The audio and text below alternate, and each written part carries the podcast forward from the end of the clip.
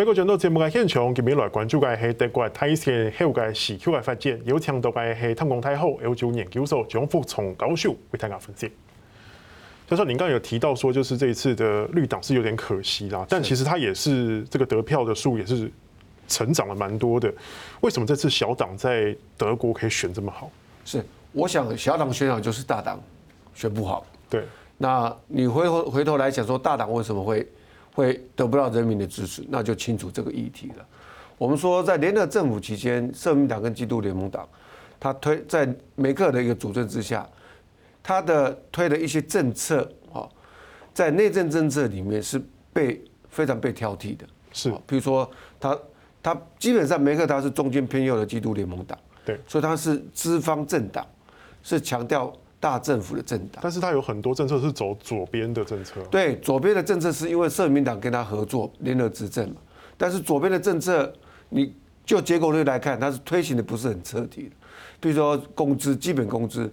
啊，现在是十多块钱，那一直左翼政党，左翼党 The Left，他强调说基本工资要调到百分之十五，呃，十五欧元一小时，十五欧元。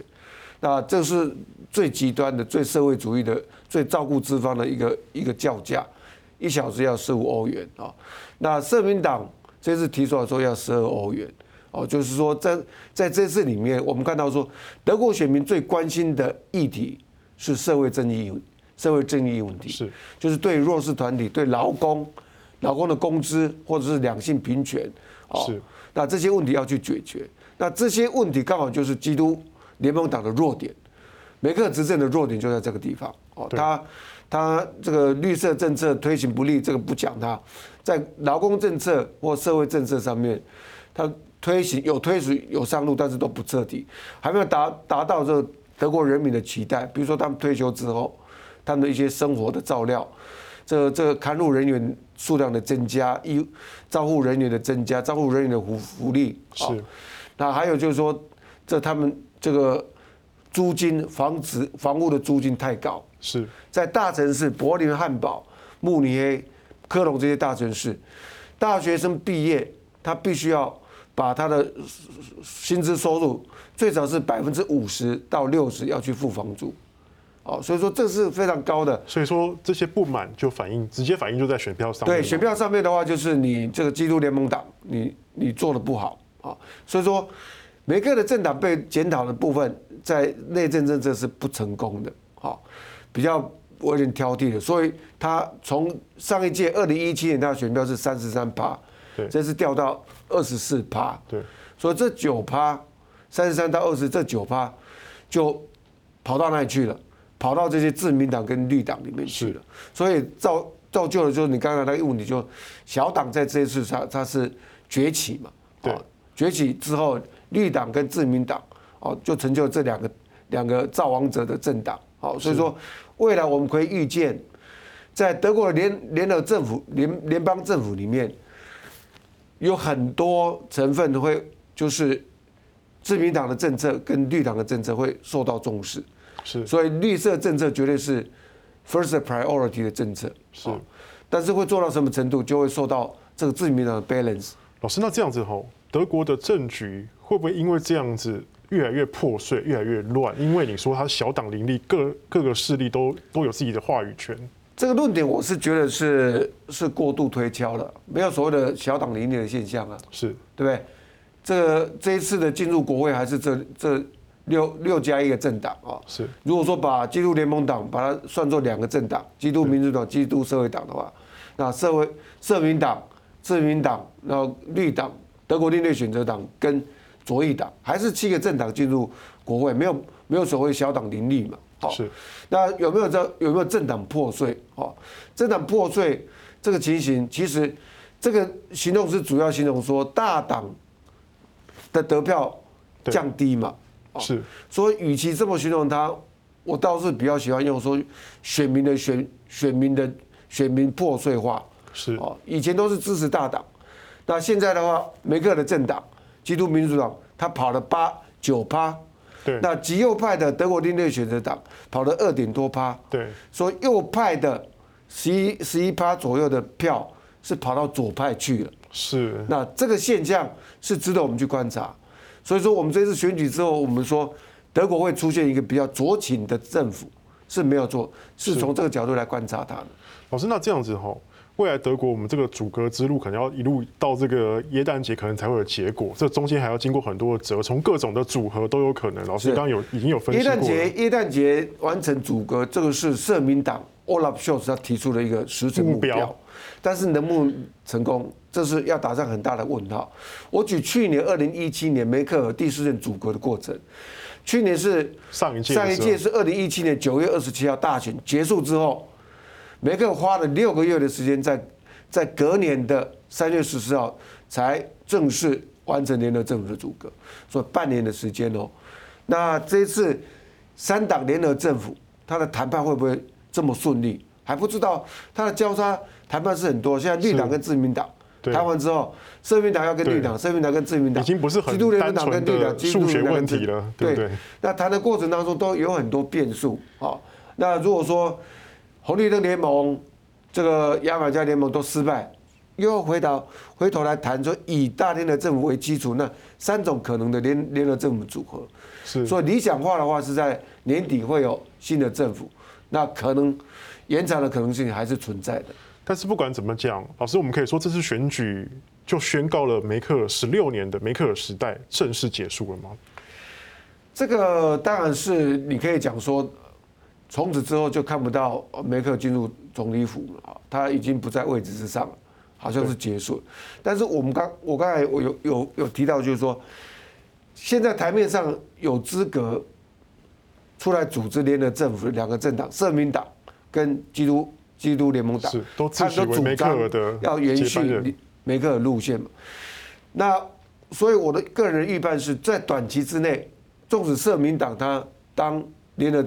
连了政府的头当上总理，他也会延续梅克尔的路线一阵子啊，比如说他一些经济政策、疫苗政策啊、绿色政策会延续一阵子，然后之后才做去去调整，调整让他社民党的色彩能够更加凸显出来。所以这个路线的话，梅克尔是不是路线它从此就消失掉？那这个是它存在的可能性是是蛮大的了。哦，是，它存在吗？因为他的影响力在十六年当中，他对德国的影响是太大了。虽然离开这个总理的职位，但是影响力还在。老师，你的意思是这样子？是是，他的影响力是绝对在。我举个例子说，我们常常在担心说，这梅克下来之后，德国在欧盟的影响力会减弱，在欧盟或者是在联合国的发声会会会减弱。其实我是。不担心说梅克下来之后德国会变弱，在国际国际上的地位会减弱。怎么说？德梅克之所以能够成成为强权啊强者，在联在欧盟里面，他总是在站在最前面去代表欧洲里面去发言。但是他之能够成就一个这么成功的梅克，是背后有很很强大的德国，德国的经济力哦，德国的国力去支撑他的。所以，只要德国的国力仍然这么强，不管梅克的接班人是 Olaf Scholz 或是 Armin Laschet，都有这个这个德国是强大的德国在支持他，他的角色，德国的影响力还是会存在的。是，我讲到这个，那我们就蛮关心说未来这个德国的对外路线啊，尤其我们很关心他对中国态度。但是其实你说两个两个主要的政党的领导人都。自诩为梅克尔的接班人，那他们的政策会延续梅克尔这样做吗？还是说他们都各自会有调整呢？两个两个两个大的政党都主张说要延续梅克尔政策，所以说他的意思底下就是，他们如果上台之后还是会亲中嘛。对。但是亲中能不能亲中，那延续到什么程度？会不会再深化亲中？那就是受到他两个造王者政党绿党跟自民党的影响嘛。是。啊，那这两个党。在这次竞选里面，哦，我很详细的看了他们的竞选政见，对中国的政策，这两个政党都是反中国的，是都反中国的。绿党说这个梅克尔梅克尔的中中国政策太弱了，哦，应该要对他强硬，特别是新疆问题、香港问题、人权问题、人权问题应该特别重视他。那自民党他是更加强硬，他说德国政府应该要废除一中政策，要保护民主、民主呃民主的台湾。